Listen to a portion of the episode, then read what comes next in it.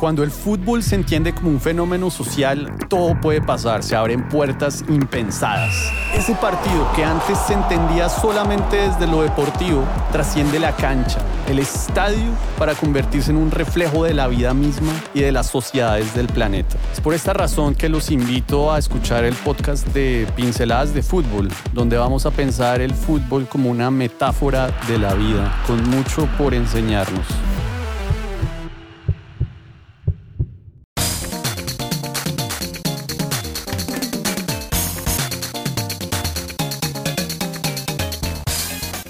Bueno, un saludo a toda la comunidad de Pinceladas de Fútbol. Soy el admin PDF, fundador de Pinceladas de Fútbol, este colectivo futbolero que piensa el fútbol de manera cultural y social desde 2012. Hoy tenemos un super invitado especial, Ricardo Silva Romero, escritor, periodista, guionista y crítico de cine colombiano. Estudió literatura en la Universidad Javeriana, tiene un máster en cine en la Universidad Autónoma de Barcelona autor de las novelas Autogol, Historia Oficial del Amor, Cómo Perderlo Todo, entre tantas otros. Es uno de los escritores más importantes de nuestro país. Bienvenidísimo, Ricardo. Mil gracias, yo estoy muy contento de estar aquí. Y entonces en, en este episodio vamos a hacer una, vamos a hacer hablar varios de temitas, pero creo que uno de los temas centrales va a ser su novela Autogol de la cual yo quería un poco romper el hielo, citando a un, un, autor mexicano que, que, me gusta mucho, no sé si lo conozca, Juan Villoro, claro, bien futbolero, pero alguna vez dijo que, lo voy a citar, todas las grandes novelas son formas de cuestionar el mundo y de oponer, oponerle algo diferente. El fútbol a su manera ya es una novela, pues llega muy narrado hacia nosotros. Tiene rivalidades, supersticiones, todo tipo de conflictos, apodos, nombres, camisetas coloridas, maleficios. Resulta muy difícil aportarle un relato sumamente original. Y eso yo creo, Ricardo, que fue lo que usted hizo con Autogol. Usted logró con esta novela cocinar un relato sumamente original que mezcló fútbol, sociedad y muchos otros temas, pero un poco para ubicar a nuestra audiencia, la premisa de Autogol, un libro que consideramos aquí en Pinceladas esencial, o a leerla. Eh, el comentarista deportivo Pepe Calderón Tobar se queda sin voz en el instante en el que el defensa de la selección colombiana de fútbol, Andrés Escobar, marca el famoso autogol que más adelante lo convertiría en mártir nacional. En medio del suplicio, el gordo Calderón entiende que la única manera de recuperar lo que ha perdido es cobrando venganza y así decide emprender la misión de asesinar al futbolista. Eso para nuestra audiencia, por si no lo han leído. Pero Ricardo, la primera pregunta que yo le quería hacer era también inspirada un poco en, Juan Villoro. Juan Villoro ve en el fútbol una manera de recuperar, de volver a la infancia. Él decía que, y lo voy a citar otra vez, cualquier artista trata de recuperar su infancia a través de una destreza. En el caso del fútbol, yo creo, igual que en el arte, nos permite este regreso voluntario a la infancia donde no hay nada más importante que el juego. Yo quería preguntarle para iniciar, ¿la novela Autogol implicó en cierta manera para usted un, regreso a, su infancia? Pues yo creería que sí. Em, todo lo que acaba usted de leer me parece pues, interesante y me, y me pone a pensar. Entonces por eso voy como despacio, pero em, de hecho, luego de, de un tiempo de hacer novelas más eh, intuitivas, más pensadas desde el escritorio, como TIC o una que se llama Parece que va a llover o una para niños que dice que se llama En orden de estatura. Autogol es diferente porque me obligó a salir de la casa, me obligó a entrevistar a un montón de gente, a pasarme un día con el pibe Valderrama, a escribirme con Maturana, a tener el teléfono celular de ese entonces, que no eran eh, tiempos de, teléfonos inteligentes, el número del tren Valencia de primero, eh, decía, recibir llamadas de Esteban Jaramillo, de Oscar Rentería, bueno, en fin, me obligó a, a investigar muchas cosas porque no las tenía en las manos. Si bien yo he sido un hincha del fútbol eh, más bien obsesivo desde que tengo memoria y tengo cosas aberrantes para la gente que no es futbolera, como la revista de Millos o la revista Copa 82 o el cassette de la música de Millos. Bueno, unas cosas que solo entendería la gente que está metida en ese cuento y a los demás les debe parecer pues, pues señal de enfermedad. Em, a pesar de ser tan futbolero, pues eh, para escribir algo correcto o algo verosímil sobre el fútbol, pues había que saber más, había que hablar con toda esta gente y, y no solo con toda esta gente, sino con los comentaristas deportivos que, que eran figuras muy importantes de mi infancia, de mi juventud. Eh, en mi casa, mientras almorzábamos, oíamos siempre la barra de las 13, el programa sobre fútbol que hacía Alberto Piedradita Pacheco todos los almuerzos, eh, que eso solo se hace en una casa futbolera, almorzar al tiempo con eso. Em, veíamos todos los partidos, íbamos los miércoles y los domingos al estadio. Em, y, seguíamos a estos comentaristas con mucho, con mucha atención, con cierto humor, porque estos comentaristas parecen comediantes a ratos, a ratos parecen poetas malos, eh, a ratos parecen sabios, eh, perversos. Son personajes muy importantes, pero en los ochentas eh, eran realmente unos protagonistas de la sociedad colombiana, eran figuras en sus regiones. Eh, Edgar Perea volvía al estadio de Barranquilla en helicóptero y lo aplaudía todo un estadio, eh, todas las tribunas al tiempo. O sea, eran personas que uno tenía muy presentes, figuras de la vida diaria de las casas futboleras y también investigué sobre ellos, empecé hablando con Julio Nieto Bernal, luego Gustavo Gómez me conectó con otros comentaristas, con el comandante Castro, con em, Hernán Peláez, ya lo dije, eh, en fin, hubo, empecé a hacer redes de gente, gente, no eran solo comentaristas lo que necesitaba, sino además comentaristas que hubieran estado en el Mundial del 94 eh, entonces hablé con Johnson Rojas, hablé con productores de radio que estuvieron allí. En fin, se fue creando esta red de voces de personas y para responder concreto a lo que estábamos hablando, al fútbol o a escribir de fútbol como regresar a la infancia, pues lo que fui fue armando un rompecabezas de la infancia con estas voces que había oído desde niño, estos jugadores que había visto, pues es bien extraño pasar de ver el uno a uno contra Alemania a los 15 años y después pasarse un día con el pibe Valderrama en la calle, pues es para alguien que, que se dedica a ver fútbol, estar con futbolistas, hablar con futbolistas, conocer futbolistas, comentaristas de radio, pues es sin duda una, una investigación del pasado y una investigación de, de la niñez. Claro, y digamos que esa referencia a la infancia yo se la hacía a Ricardo porque a mí su libro sí me transportó un poco a esa, a esa era en donde existía el famoso poder de la radio, una, donde la radio nos hacía literalmente ver, pues yo soy del 86, yo tengo 36 años ahora y me tocó yo creo que iría del ocaso, pero lo viví también la, la polémica de los deportes, eh, el, en donde realmente uno sentía como que se sentaban seis senadores de, de región a discutir sobre el asunto más importante del, del mundo que, que, era el fútbol.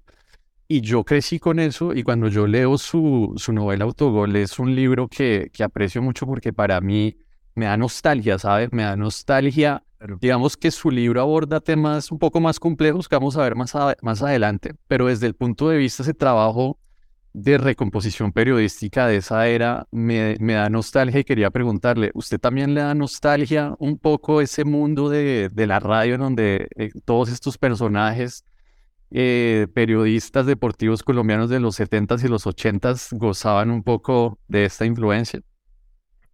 Sí, sí me da nostalgia, pero antes quiero, quiero mm, comentar que su definición de esos, de esos periodistas deportivos es inmejorable. Es decir, sí sentía uno que eran unos senadores y que cada uno representaba su región, y, pero además las necesidades y las culturas de sus regiones.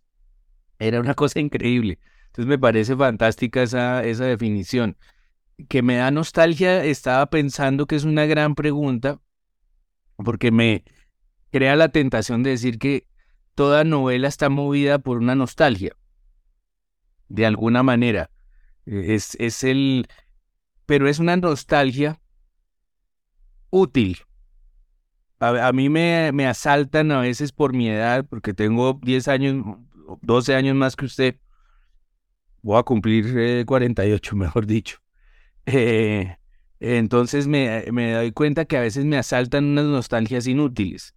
Eh, que me remueven el estómago y me hacen pensar en que eh, ojalá apareciera yo en el año 82 otra vez de vuelta en el Mundial de España. Eh, que son nostalgias más bien traicioneras, que le hacen uno, le, le crean uno dolores. Pero hay nostalgias que son revitalizadoras que son eh, regresos a momentos de la vida que fueron tan buenos o tan satisfactorios que lo empujan a uno a querer vivir eso, revivir eso, recrear eso, em, vivir mejor, vivir más. Eh, y creo que toda novela requiere de cierta nostalgia, de recrear un mundo em, tal vez con el objeto de animar a la vida, de, convencer a, los lectores eh, a que sigan viviendo. Eh, y creo que Autogol sí que tiene eso presente, es decir, hay una pasión en esa novela por eh, recrear cómo hablaban esos comentaristas, cuál es su lengua, para recrear esa Colombia que deliró al tiempo toda, todo el mundo creyó que ese mundial se iba a ganar, para recrear las, los comerciales, eh, las muletillas de ese momento, porque a pesar de que el año 94 ya me agarró a mí de 19 años, eh, de todas maneras esa es una, una infancia también esa juventud, ese momento de la universidad. Uno no se da cuenta cuando está en la universidad, pero sigue siendo muy niño en ese momento. Y un poco quería preguntarle, eh, usted eh, cuando digo que su novela trasciende un poco el tema del fútbol, para mí termina siendo un retrato de una sociedad, de la sociedad colombiana en su conjunto. Y es un poco ahí en donde eh, resalto el valor integral de su novela, porque creo que es una novela que si se encerrara en una cápsula y, alguien, un colombiano, la leyera dentro de, de 100 años, ahí de pronto diría, uy, caramba, ¿cómo éramos en aquel entonces? Pero ahí es donde yo le hago la pregunta, ¿será que cómo éramos o cómo seguimos siendo de alguna manera? Porque de alguna manera su novela sitúa, estudia un poco la colombianidad en los noventas, pero uno ve, por ejemplo, ahorita este hincha del, del Tolima ya en, en ese episodio que tuvimos hace poco, y, ahí es donde uno se pregunta, ¿será que su novela, con, con respecto a su novela, uno puede decir cómo éramos o es más bien cómo seguimos siendo?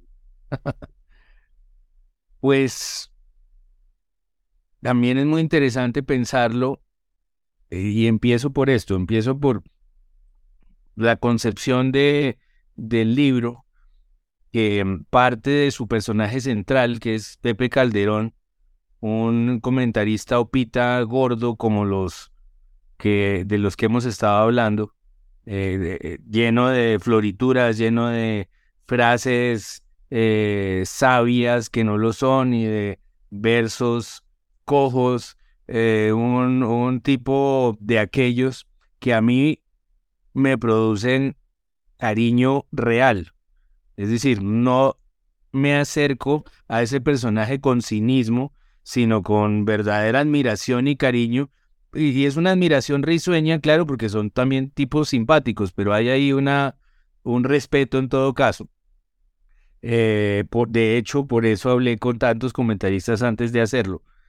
Este personaje ya de por sí carga un mundo, que es la radio de ese momento, ese país, la, la, la región a la que pertenece, el Huila, que además eh, a su edad, pues es una región que ha tenido muchos eh, episodios violentos en la historia de Colombia.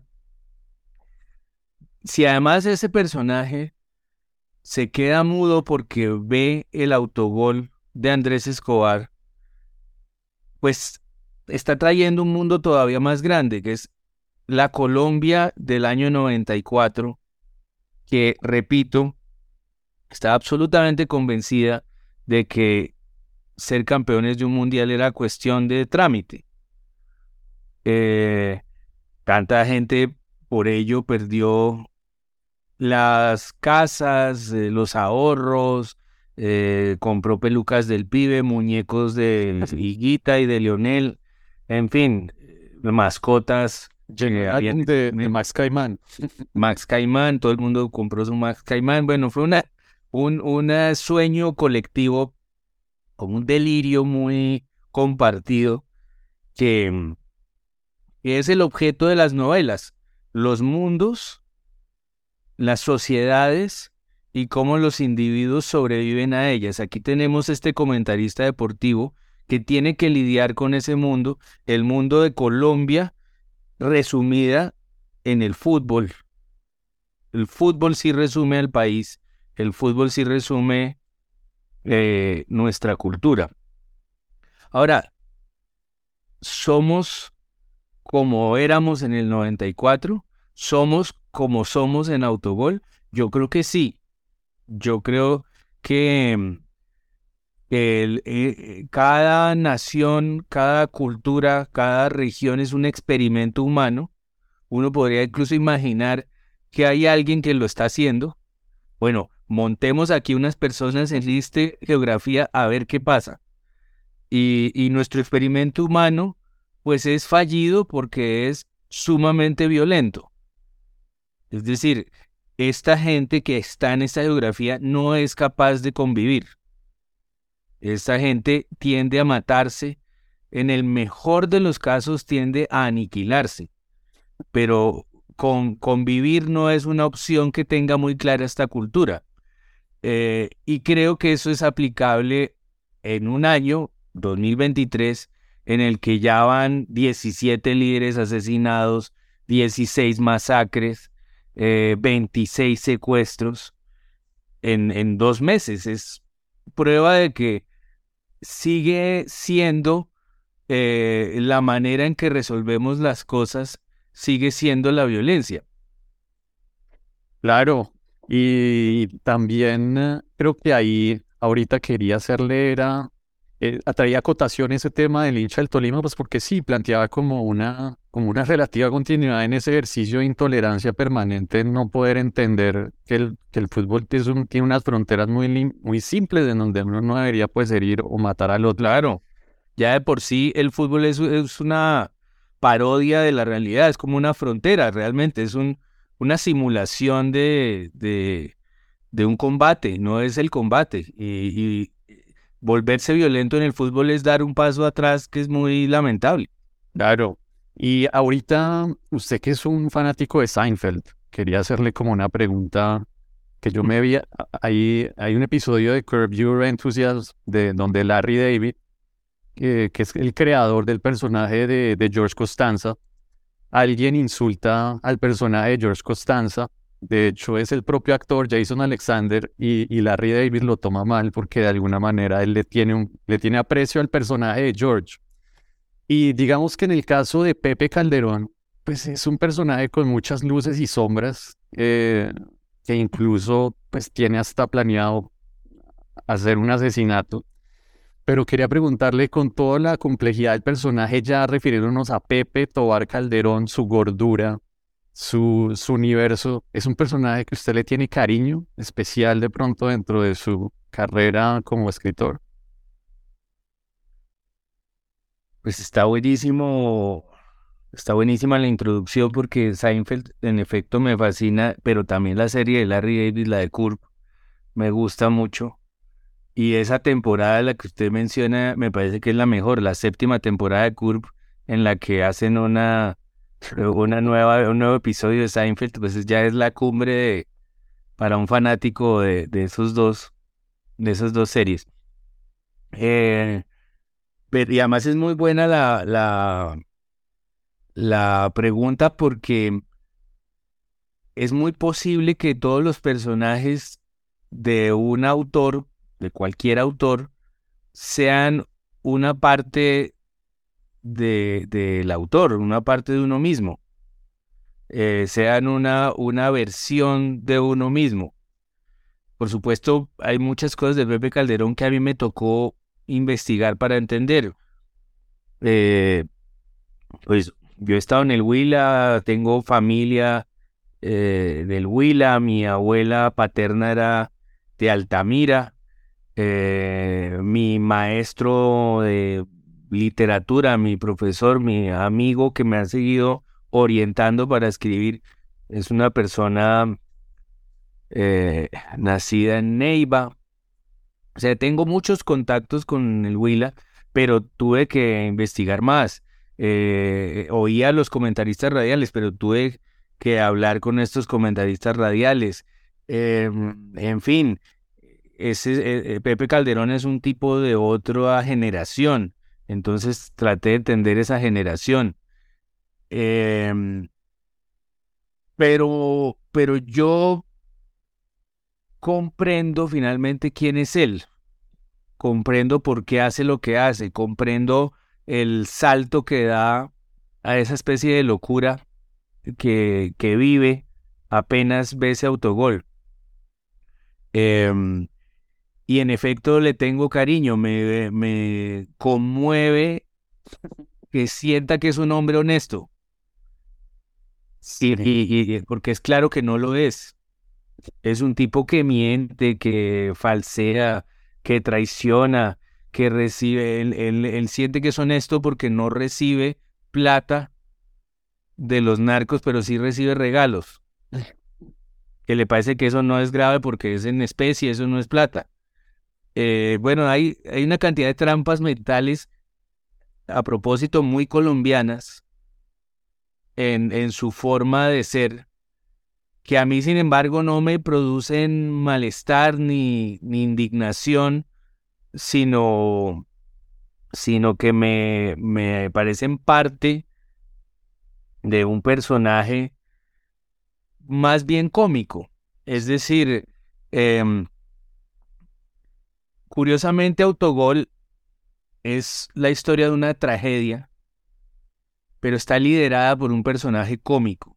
Un personaje cómico suele ser perdonado por la historia que está, que está viviendo.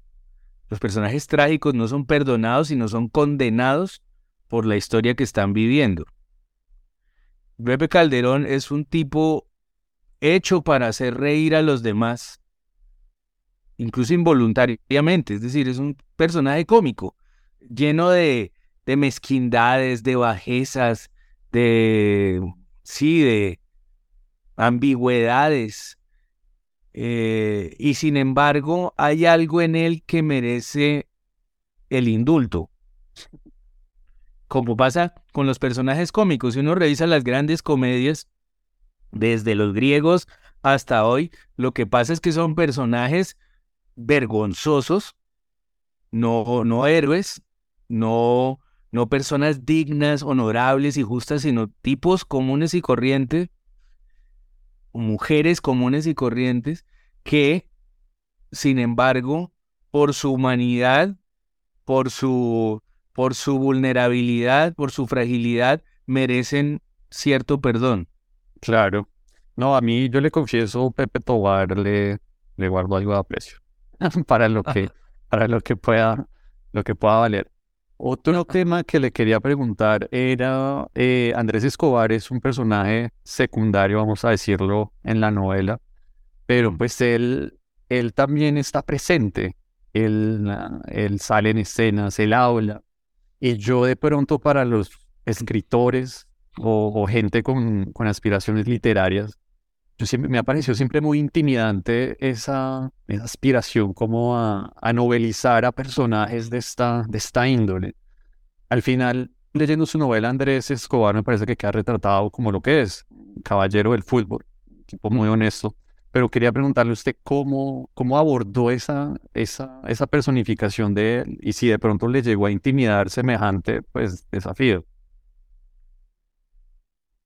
Pues yo creo que detrás de las novelas también suele haber mucha, mucha, mm, la palabra es como mucha inconsciencia. Iba a decir mucha ignorancia, pero no es exactamente la palabra.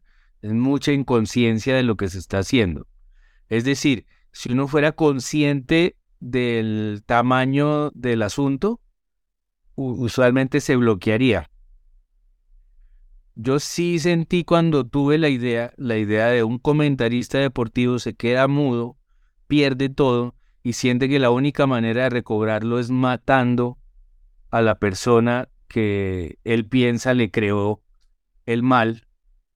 Cuando tuve esa idea y supe que era, mm, se quedaba mudo por el autogol y que iba a matar a Andrés Escobar, sí pensé que era una cosa osada que, había que hacerlo bien o si no era lamentable.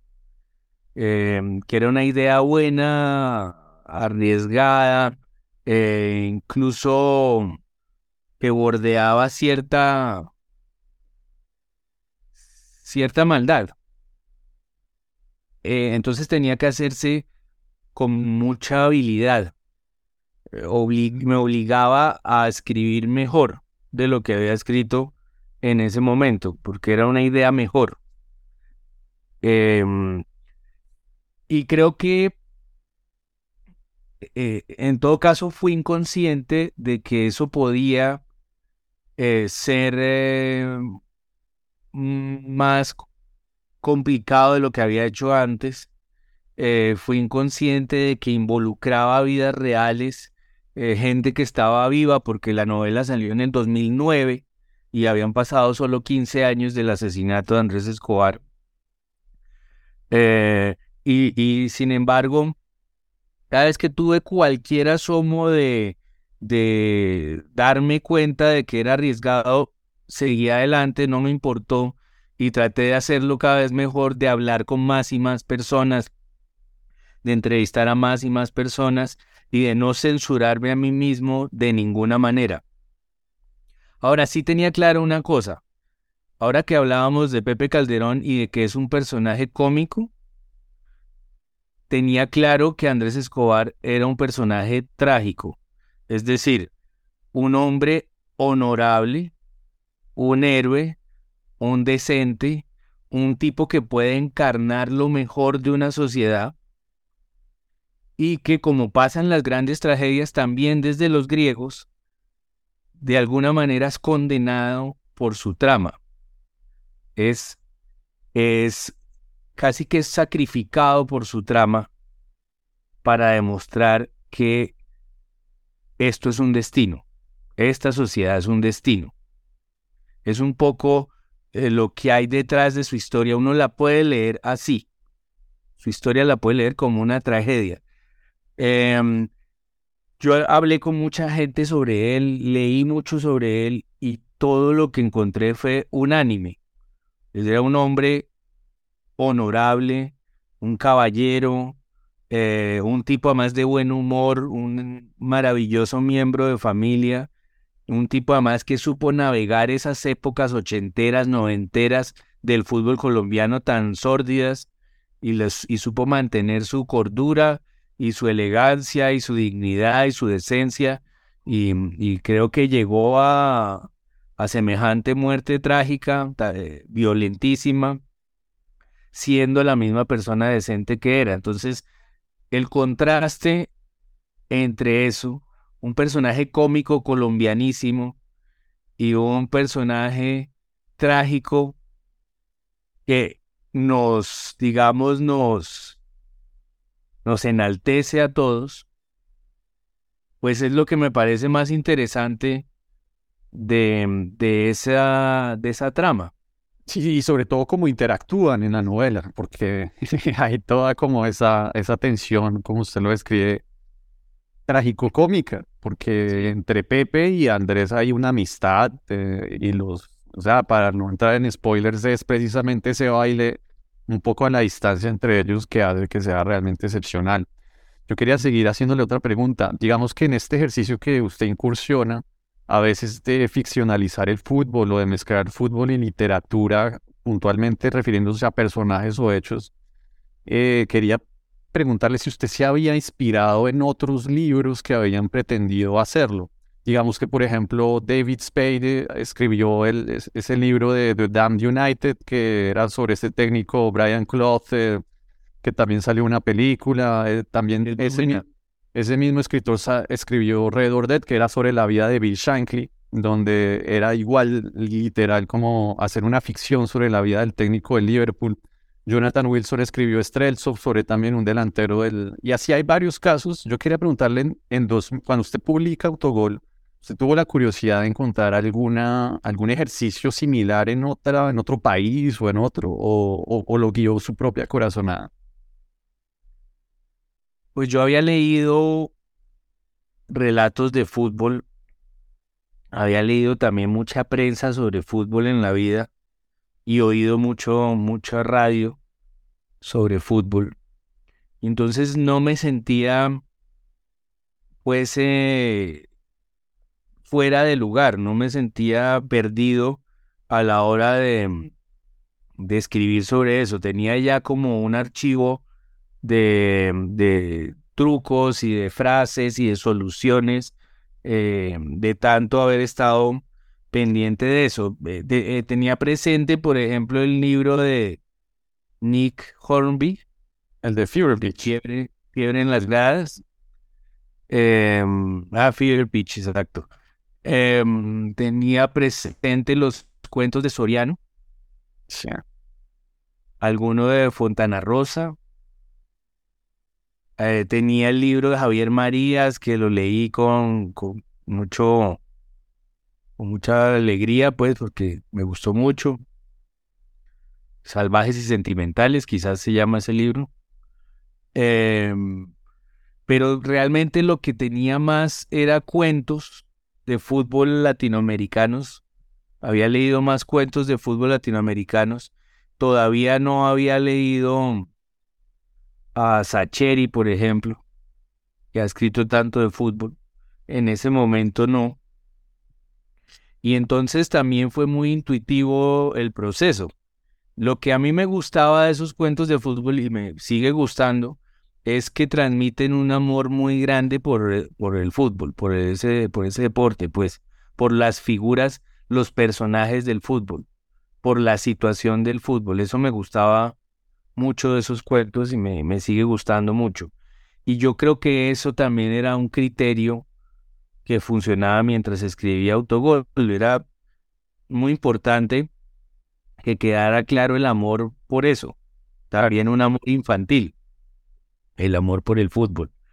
Eh, y había otra cosa más en juego y es que durante un buen tiempo a mí me, me pareció muy interesante estudiar, obviamente lo sigo haciendo, cómo funcionan las historias, cómo funcionan los dramas, sobre todo la ficción.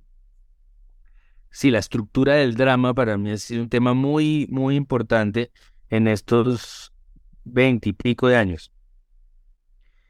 Y el fútbol siempre me ha parecido que tiene esa estructura. tiene la misma estructura. El principio del fútbol es el mismo principio del drama, que es el principio del suspenso. Es la pregunta de qué va a pasar. Eh, hay, hay además tensiones que hacen que la historia avance. Hay antagonismos, hay objetivos muy claros. Hay una cosa es lo que los personajes necesitan y otra lo que los personajes quieren. Sí. Eh, en el fútbol y en, el, y, en, eh, y en la ficción y en las tramas se cumplen los mismos principios y a mí me llamaba también la atención hacer una construcción sobre eso. Y en el fútbol es dentro de la cancha, o sea, en el desarrollo del partido, pero también por fuera de la cancha. Claro. Todo, todo el drama que puede suceder desde personajes trágicos como Asir Barbosa o, Andrés Escobar. O... Entonces ahí es donde se, se retroalimenta. ¿Usted sabe si Autogol ha sido traducida a otros idiomas? No, Autogol no ha sido traducido a otros idiomas. Está publicada en, muchos países en español. No en todos, pero está en muchos países en español. Está en Chile, está en Argentina, está en España. En España está en otra edición diferente. Pero, pero me parecería buenísimo que la traducción. Hay que decir una cosa que no, que no es poca, y es que yo no tengo un agente literario desde hace muchos años. Yo tuve eh, agentes literarios durante más o menos 18 años y llevo unos 7 años sin agente, entonces no, como que no he, me he dedicado mucho a escribir y poco a mover las cosas eh, y quizás valdría la pena hacerlo. Sí, es que yo a donde he podido ir con el proyecto de pinceladas de fútbol cuando he tenido espacios en, en otros países, pues siempre sale el tema de Andrés Escobar. Entonces, de alguna manera que se pudiera traducir a otros idiomas, creo que sería pues sí, vale la pena. mega hit. Yo también quería cerrar este pequeño bloque sobre Autogol preguntándole sobre él. Entiendo que hay una película que estaría como fragmento. Y esa, esa, esa es una, una novela que desde que salió, es decir, a las dos semanas, ya tenía ofertas de, adaptaciones. Eso es el año 2009. Y entonces, en el año 2009, a las dos semanas, tuve una oferta para hacer la película y una oferta para hacer la serie de televisión. Ambas las firmé. Y solo hasta el año pasado, es decir, solo 12 años después, la persona que quería hacer la película lo logró. la, gente que quería hacer la serie siempre se encontró con problemas, con que eh, el público no quería saber de corrupción en el fútbol o con que eh, la empresa que quería producirla al mismo tiempo iba a transmitir la liga colombiana y entonces era una contradicción. En fin, hubo problemas y problemas y problemas y hasta el año 2000 21, eh, la persona que quería hacer la película, Gabriel González, que lleva, repito, desde el año 2009, eh, pensando, escribiendo, reescribiendo el guion de la película, él pues logró que Paramount, que quiere mm, producir en Latinoamérica, se interesara y, le sirviera pues para por fin hacerla la filmó, la filmó el año pasado, ya no me acuerdo si en septiembre o en octubre, o, esos, entre esos dos meses, y ya, y, está en este momento en una postproducción más bien larga porque pues necesitan que, que lo que filmaron parezca filmado en el año 94 en Estados Unidos. Entonces están haciendo una cantidad de trabajo. Eh, yo vi una primera versión y me pareció muy buena la película, pero entiendo que han estado haciendo nuevas y nuevos cortes y nuevas versiones y en este momento no sé en qué va, creo que es muy difícil que nuevos cortes dañen la película porque estaba muy bien hecha. Eh, y lo único que, que no sé es qué va a pasar con la música, que no tenía todavía los efectos de sonido. Bueno, le faltan una cantidad de cosas. Yo creería que la estrenan en el segundo semestre de este año. No, pues eso creo que es una grandísima noticia. Yo solo le confieso que eh, en la segunda parte de la novela, cuando Pepe Tobar emprende en su carro ese viaje a los infiernos, y yo me lo imaginaba manejando con su gordura y su y el sudor que lo que desparrama por, por toda la frente. Vi la foto y vi que es un actor mexicano. Se llama creo que Damián Alcázar. Entonces, hagamos votos para que haya tomado clases de opita y, y que pueda como, como encapsular ese, esa dimensión. Sí, yo creo, yo que, que le tengo pues el cariño que, que le tengo al libro, que ya pues es un cariño en la distancia, he logrado independizar las dos cosas em, de tal manera que entiendo que esa es la historia, la que está ahí en la película, pero no es la novela. Eh, creo que es una manera sana de tomárselo, eh, porque la película tiene sus propios valores. Ese Pepe Calderón es otro Pepe Calderón. Eh, es un, y el papel que hace este señor Damián Alcázar, que es muy buen actor además, pues está muy bien. Arma un Pepe Calderón que sí le hace uno creer eh, que es él. Eh, un personaje medio cómico, medio triste. La película,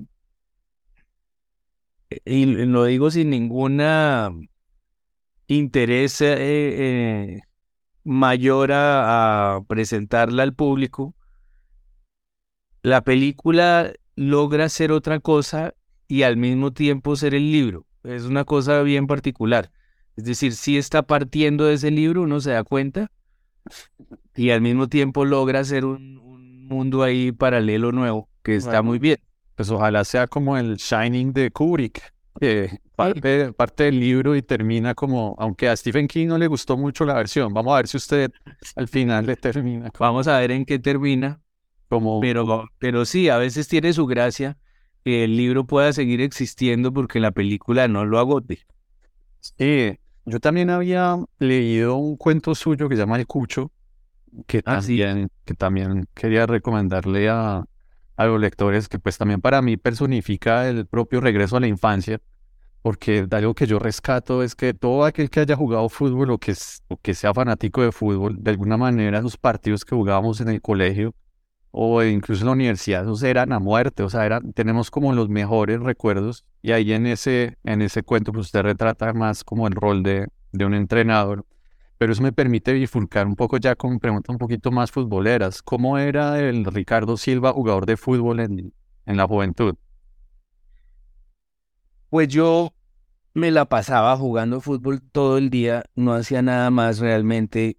Tuve un momento de, de una disyuntiva que todavía la pienso y fue el día en que me ofrecieron ser del coro del colegio, que era una especie de honor, pues era un, coro pequeño, y, o, o, estar en el equipo de fútbol, para mí no hubo absolutamente ningún dilema y, y me quedé jugando fútbol porque no había comparación.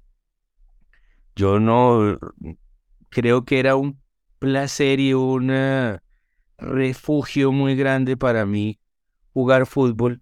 Y, y, en este punto casi siempre tengo que acudir a amigos de la infancia para que, para que me ayuden.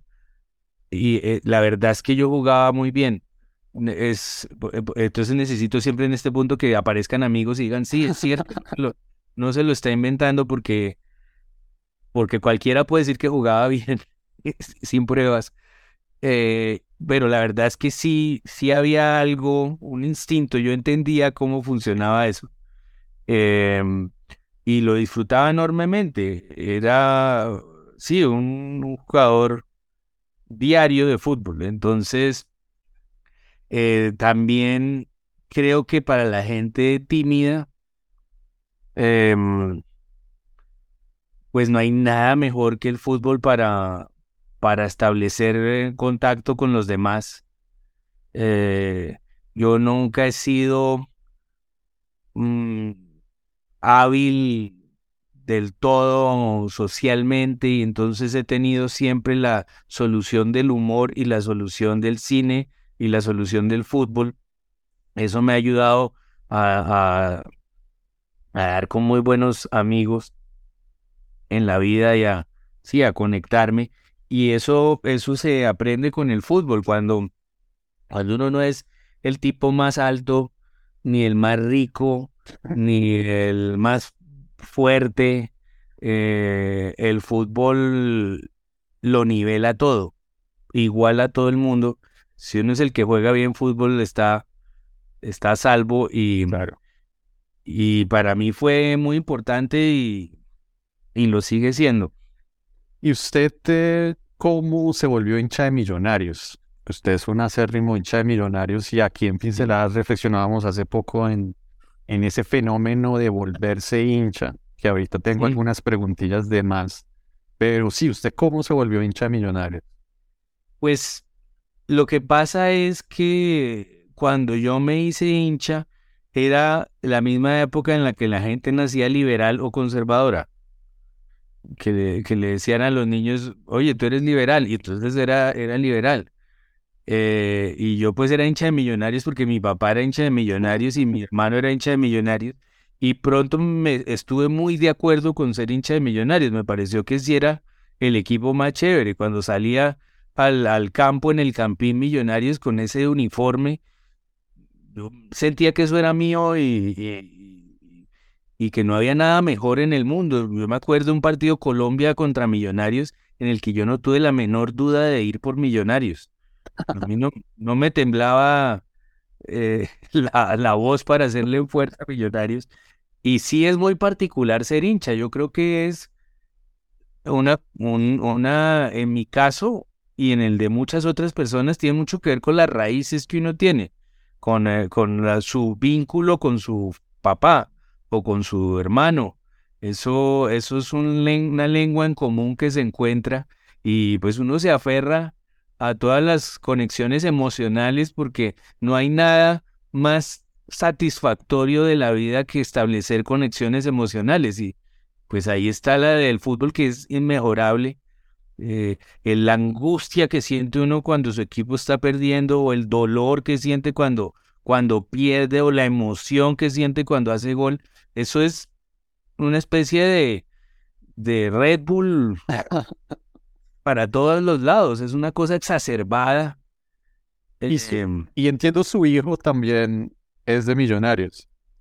Sí, pero es otra generación, es, es, es una, y además él es muy dulce y muy buena persona, entonces yo creo que él se hace un poco el de millonarios cuando toca hablar de la, del tema, pero él realmente ya es de unas generaciones que pueden ser hinchas del Barça. Sí, sí, sí porque es que ellos ya vieron esos partidos en directo. Yo nunca, cuando aquí cuando no se caía la señal y le tocaba a Carlos Julio Guzmán asumir la, la, la narración, pues era muy escaso. Yo vi partidos internacionales, pero no hasta el punto de tener mi equipo eh, favorito de otras ligas. A ratos me gustaba el Bayern eh, de la liga alemana porque aquí daban la liga alemana todos los viernes y uno la veía. Entonces, me gustaba el Colonia y me gustaba el Bayern. Luego, cuando hubo colombianos en Italia, pues a uno le gustaba que el Tino ganara con el Parma, por ejemplo.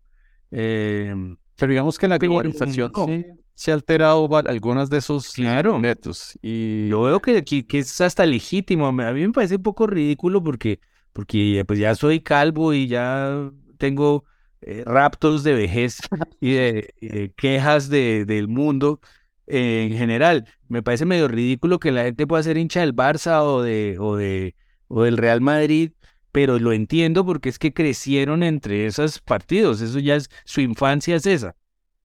Y haciendo, llegando un poco a la globalización, ¿usted no ve como un pequeño símil de pronto entre los ochentas en Colombia, los dineros calientes, que nos dieron un fútbol virtuoso, hermoso, competitivo, Y de pronto ahora los dineros calientes globalizados de los jeques de estos eh, regímenes autoritarios que están inundando ahora equipos como el Chelsea, el Manchester City, y que ahora cada vez más hay, como investigaciones que se están abriendo. ¿No es como hay un, curioso paralelo?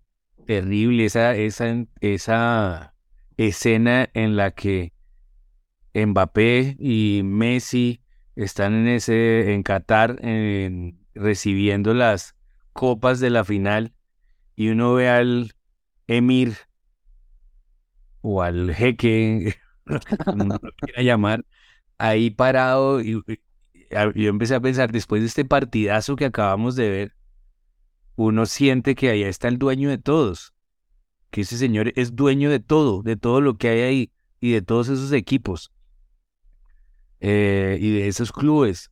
Si es, es impresionante y es y es que el fútbol de verdad sigue dando mucho dinero y entonces atrae a, muchas clases de empresarios y, todavía atrae pues a gente muy oscura. Antes de empezar el mundial, esos documentales sobre la FIFA eran absolutamente devastadores. Sí, sí, sí. Contundentes. Uno veía esto es, por un lado es una trata de personas, por otro lado es una mafia. Eh, no, es una cosa que no ha dejado de ser así. Y la única diferencia con el paso de los años es que la liga colombiana se fue empobreciendo de una manera muy, muy sí. dolorosa. A mí, Jonathan Wilson, un, un, autor británico, me invitó a un podcast de él para, para hablar de la América de Cali, la final del 87 con Peñarol. Y obviamente uno de los temas era el narcotráfico de la América. Pero en realidad yo al final le decía que lo que está sucediendo ahora en la Premier League es lo mismo. Y así como hay investigaciones que se están abriendo dentro de 10 años, eh, no se sorprenda si el Manchester City lo mandan a la B o a la C, precisamente porque esos dineros son muy calientes también. Sí, claro. Lo que pasa es que nuestro, nuestros mafiosos de los 80 fueron particularmente violentos. Sí. Es decir, se metieron con la población, se metieron con las ciudades, con las con los inocentes, con todo el mundo, pues. Mataron jueces, mataron policías, mataron ministros, mataron, sí, transeúntes, pusieron bombas en aviones, en, en centros comerciales, en colegios. Fueron de una maldad ya de, de villano pues, que entonces ese, ese fútbol parece más manchado que otros. Pero la verdad es que los dineros eh, mafiosos están en, en, todas partes, en todas las, eh, las, los mundos que dan dinero aparecen los mafiosos. Y si hay algo de injusticia en, en esa mirada y algo de doble moral siempre, claro, en esta discusión sobre los dineros y de la mafia en los deportes. Sí, yo aprovechando su, su pasión por el cine, quería hacerle una, una pregunta. Eh, ahorita estaba leyendo libro de, de Gabo de, García Márquez, era cuando Vargas Llosa hacía como un análisis de la obra de Gabo, Historia de un deicidio. Bueno, en, un, momento del libro, eh, Vargas Llosa se refiere un poco a la pasión de Gabo por el cine, y hay un párrafo que no logré restituir para esa entrevista, pero básicamente era un Gabo previo a 100 años de soledad que se planteaba cómo él en ese momento veía en el cine la expresión más completa de todas un poco para comunicar historias por todos los recursos que, que permite, sonoros, tran. Pero a medida que fue avanzando, ya un poco llegando a 100 años de soledad, él cambia de opinión y ya expresa que es la novela, que es la novela literaria. Ya empezaría como a ver en la novela literaria como quizás el medio más, como más completo de todos. Usted que colinda tanto entre ambos mundos, ¿cómo, cómo ve esa, esa, esos dos mundos y su relación? Pues yo creo que la novela sí tiene unas herramientas insuperables para establecer conexiones emocionales. Hay algo, hay muchas cosas que las novelas pueden hacer con mucho éxito, con mucha precisión, digamos, que las otras artes no pueden hacer. Pero me parece que es, pues, eh, tiempo perdido encontrar una jerarquía entre las ficciones, porque yo, por ejemplo, le les oigo a los músicos que no hay nada superior a la música. Y uno podría pensar que tiene razón, porque es que ese, esa, esa eh, no sé, lo, lo sublime que puede ser la música es, es insuperable. Cuando uno escucha desde canciones populares hasta, no sé, sonatas de Bach, lo que uno quiera pensar, pues ahí sucede algo dentro de uno mismo que es, es muy cercano a, lo espiritual. Es decir, hay algo ahí, un, si uno mejora, sana mientras escucha música. Em, pero entonces uno después encuentra, no sé, un tríptico del Bosco, o, o ve las meninas, o ve lo que hizo Goya, o no hay que irse muy lejos. hay ciertas pinturas de Obregón que son increíbles. Y uno piensa, allí en ese, en ese, en ese lienzo está todo lo que se puede decir. También hay una sensación de totalidad que es, que es extraordinaria y que, mm, que es como una reivindicación de lo humano con la que uno no cuenta. Eh, pero sin duda, el cine es más milagroso que todos los artes. Es decir, que una película sea buena es un milagro. Que una película sea una obra maestra es un milagro. Significa que todo conspiró a favor. Hubo actores malos, eso es muy posible. El guion logró pasar relativamente bien a la puesta en escena. El director no lo arruinó el montajista no se lo tiró, la música no sonó cuando no tocaba. Es decir, es, es demasiado afortunado que exista una película como Casablanca, por decir cualquier lugar común, o La ventana indiscreta, o Persona. Es decir, hay, cada película buena es muy, muy milagrosa y sí está logrando pues una puesta en escena múltiple que es increíble, o sea, no solo está poniendo en escena lo que está escrito, sino que está poniendo en escena lo que, lo que sienten esos actores, lo que ve ese director, lo que consiguieron esos directores de arte. Hay ahí una cosa que es una conspiración de artistas, de talentos que, que funciona y eso, y eso, en cambio, en los otros, pues, pues está en manos de Bach su sonata, ni nadie se la puede dañar porque es un talento pues monstruoso. Está en manos de García Márquez 100 años de soledad y, y eh, salvo si interviene un editor malévolo, pues eso va a salir adelante. Eh, y entonces por eso, pues la tentación de pensar que en el cine hay, hay un destino que se está cumpliendo y hay como una, sí, una cuestión astral extraña cuando funciona, pues es muy grande esa tentación. Por supuesto, repito, vuelvo atrás, en la novela hay una cantidad de herramientas que, que son insuperables. Uno puede ir, volver, eh, hacer una novela enorme o hacer una novela corta, ser escueto, pasar del diálogo a la descripción. Eh, uno puede jugar con una cantidad de cosas y, y también jugar a la totalidad que, a la que juega la pintura, a la que juega la música, eh, pues con... Y es sobre todo muy satisfactorio. Yo, yo diría que, que quizás en esas palabras de García Márquez, en ese, en ese ir dándose cuenta de que la novela es, es insuperable de algunas maneras, pues yo creo que en el fondo está la idea de que es insuperable para él. Mm. Es lo que a él lo, lo logra sentir eh, satisfecho. y, a mí, yo entendería eso. Yo cuando escribo las novelas, siento que, que estoy pues eh, en el lugar en el que tenía que estar. Y, y otra pregunta que me surge, ya pensando que usted, por ejemplo, fue crítico de la sección de cine de semana casi 10 años, o le confieso que cuando mi esposa me dice que veamos una película, yo lo primero que le digo es cuánto tienen Rotten. Porque a, estas alturas soy muy desconfiado de, mucha de la oferta de, las plataformas de streaming. usted, por ejemplo, eh, ¿cómo, ¿cómo, ve este, este universo en donde páginas como Rotten, como Metacritic ya condensan como la, la, esa estimación casi que de la calidad de un producto?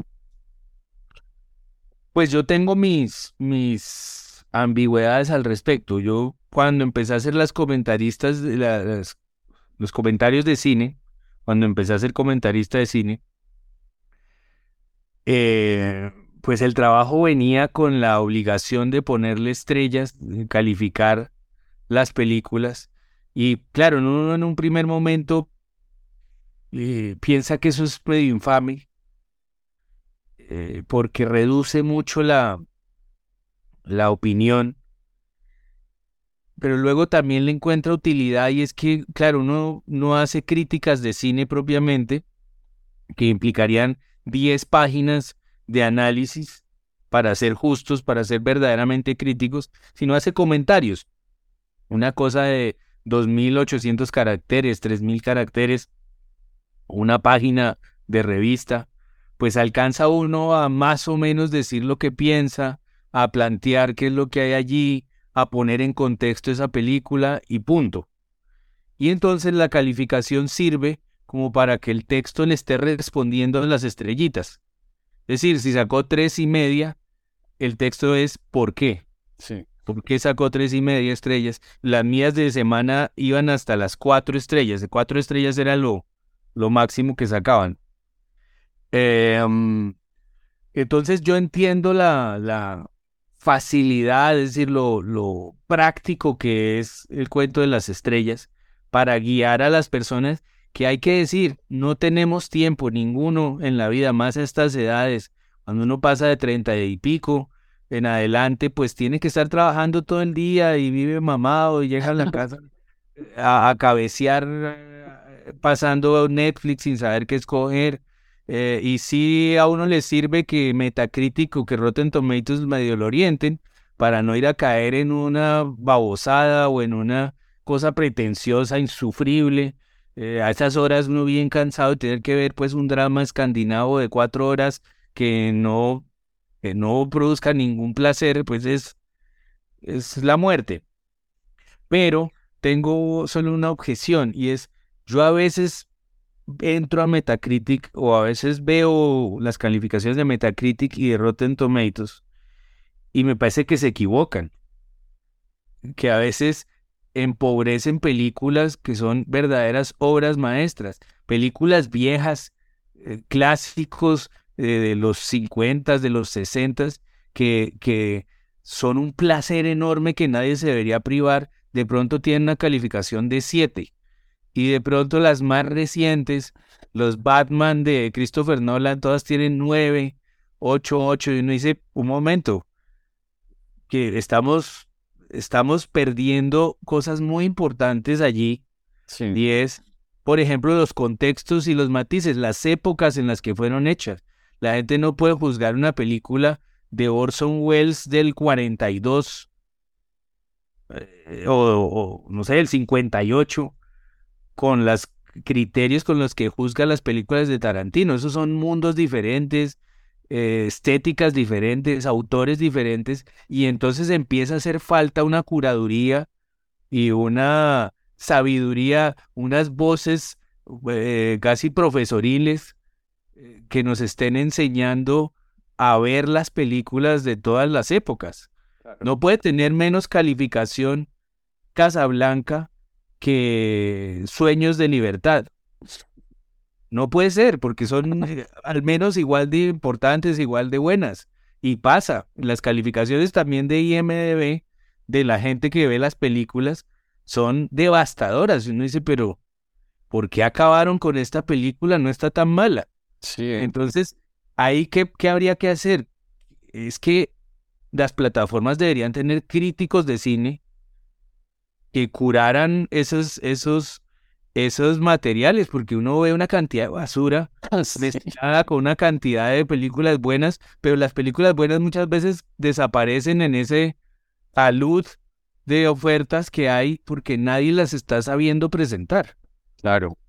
Oiga, Ricardo, y también esta pregunta, eh, su esposa ha sido editora de varios de sus libros, eh, y por ejemplo en mi caso, en el primer libro Pinceladas de Fútbol, mi esposa fue la editora. Yo quería preguntarle, y por, y por ejemplo Stephen King, Tabitha King también en algunos casos ha sido editora, o sea, entre esposos muchas veces terminan como teniendo esa, esa relación. En su caso, ¿Cómo, ¿Cómo se da esas negociaciones o esa relación o esas observaciones, esos borradores? Porque la relación entre, entre un autor y editor, pues es, hay como también, no sé, un, diálogo, a veces habrá negociación. ¿Cómo, cómo, cómo lo vive cómo podría compartirnos ese proceso? Pues eso es muy interesante. Por un lado, pues nosotros nos conocimos así, entonces hay una, una comprensión en el plano, digamos, laboral, si se quiere hablar así, aunque en términos de hacer libros suena, extraño, el plano laboral. Eh, hay una comprensión en el trabajo que es, que es previa a, habernos casado, digamos. Eh, nos conocimos editando Autogol, justamente. Y, y fue una amistad muy rápida. Es decir, nos entendimos muy bien. Eh, trabajar juntos fue un alivio porque ninguno de los dos era particularmente complicado, ni impositivo, eh, ni terco, nada por el estilo. Entonces funcionó muy bien. Luego alcanzamos a...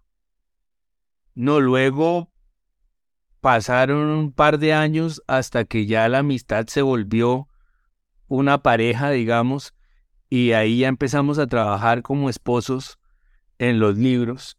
Y debo decir que siempre ha sido muy fácil, no ha habido mayores tensiones.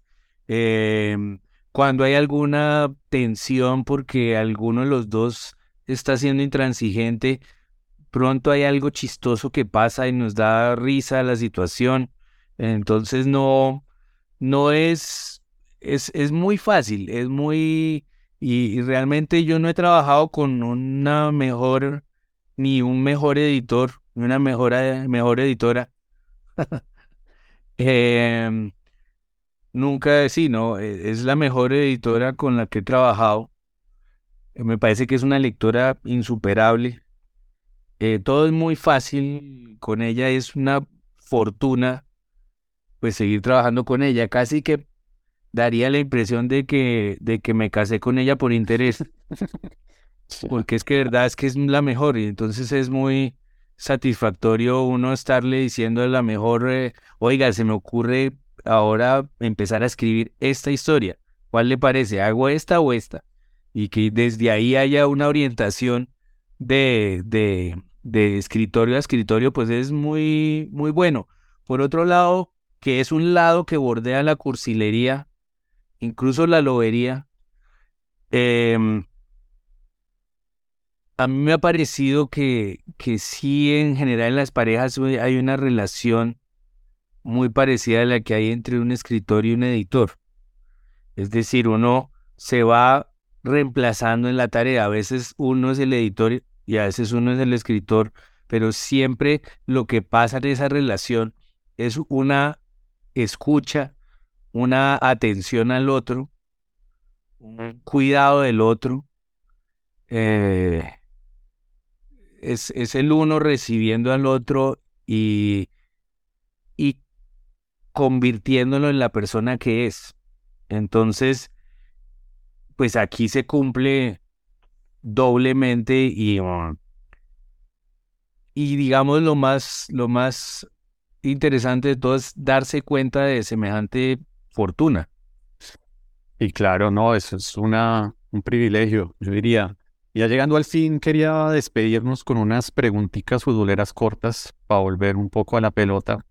Aquí es cortico el, asunto y cortica la respuesta. El, mejor jugador, el mejor jugador de la historia en su criterio. a mí me gusta Maradona. Eh, a mí también, maradoniano. El jugador más importante en la historia de Colombia. El Pío Derrama. Yo también, vea, ahí también. El delantero más importante de la historia de Colombia, delantero. Delantero. Pues eh, yo, como hincha de Millos, vivo aferrado al Guajiro y Guarán, pero habría que reconocerle. Bueno, creo que James no es propiamente un delantero. Lo que pasa es que ese Mundial del 2014 es una cosa alucinante lo que pasó ahí con él. Eh, pero entonces diría que el Tino Asprilla. Yo, Radamel Falcao, el mejor arquero de la historia de Colombia. El mejor arquero, a mí me gusta Oscar Córdoba. A mí también. Y ya por último, un gol de millonarios. Un gol de millonarios que usted lo haya hecho como estremecer en esa irracionalidad que es ser un hincha. O que recuerde, o que recuerde con cariño. Mire, a mí me gusta, me gustaba mucho cuando Carabín pateaba penaltis. Y entonces me acuerdo de uno en eh, quizás la portería sur, en uno de esas Copas Libertadores, quizás también, que jugábamos contra los equipos paraguayos, tal vez. Bueno, esos penaltis que hacía Carabín le daba durísimo, pero durísimo. Yo nunca vi que alguien le pegara más duro al balón. Más duro que Edison Domínguez. El de... Bueno, ese podría ser una buena competencia, pero, pero me fascinaba como este tipo metía el penalti porque le daba muy duro, no era porque le diera a un ángulo, no era porque le pateara con inteligencia, porque, eh, no sé, engañar al arquero, no, esto era porque le daba durísimo y no daba manera que eso, que eso no entrara. Perfecto. No, muchísimas gracias Ricardo por esta entrevista. Entonces... Ahora también me acuerdo de un gol de la Gambeta Extra, el famoso gol. Cuéntelo, cuéntelo, cuéntelo. No, se lo llevó con la cabeza, lo tengo escrito incluso ese, ese gol, eh, no, pues se salta eh, con el balón a un par de jugadores, se, se la lleva en la cabeza, la deja bajar eh, hasta el pie y le pega y es realmente un golazo. Pues ahí queda de tarea para la comunidad pincelada revisarlo. Mil gracias Ricardo, la mejor de las cuando salga esta conversación, ah, pondré el link del, lugar. Siga por favor escribiendo de fútbol. Me parece que Colombia nos falta escribir más de, fútbol y de literatura. Y su aporte con autogol, se lo juro que para mí es como ahora lo traduzcan al francés, al inglés. Es un trabajo muy valioso y muchas gracias por su aporte y por esta entrevista. Muchas gracias. Mil gracias, muy amable. Con Pinceladas de Fútbol he publicado dos libros, Pinceladas de Fútbol en 2018 y Por Amor al Fútbol en 2021, ambos disponibles en autoreseditores.com para toda Latinoamérica. Para más pinceladas de fútbol, nos vemos en Facebook e Instagram.